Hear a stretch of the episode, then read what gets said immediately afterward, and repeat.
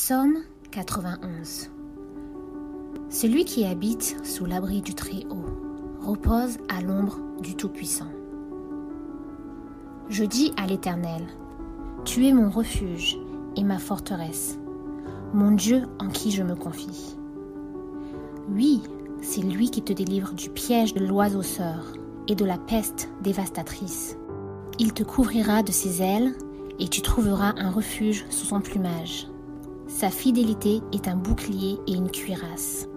Tu ne redouteras ni les terreurs de la nuit, ni la flèche qui vole durant le jour, ni la peste qui rôde dans les ténèbres, ni le fléau qui frappe en plein midi.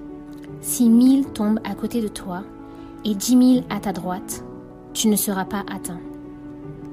Ouvre seulement les yeux et tu verras la punition des méchants. Oui, tu es mon refuge éternel. Tu fais du Très-Haut ta retraite, aucun mal ne t'arrivera, aucun fléau n'approchera de ta tente.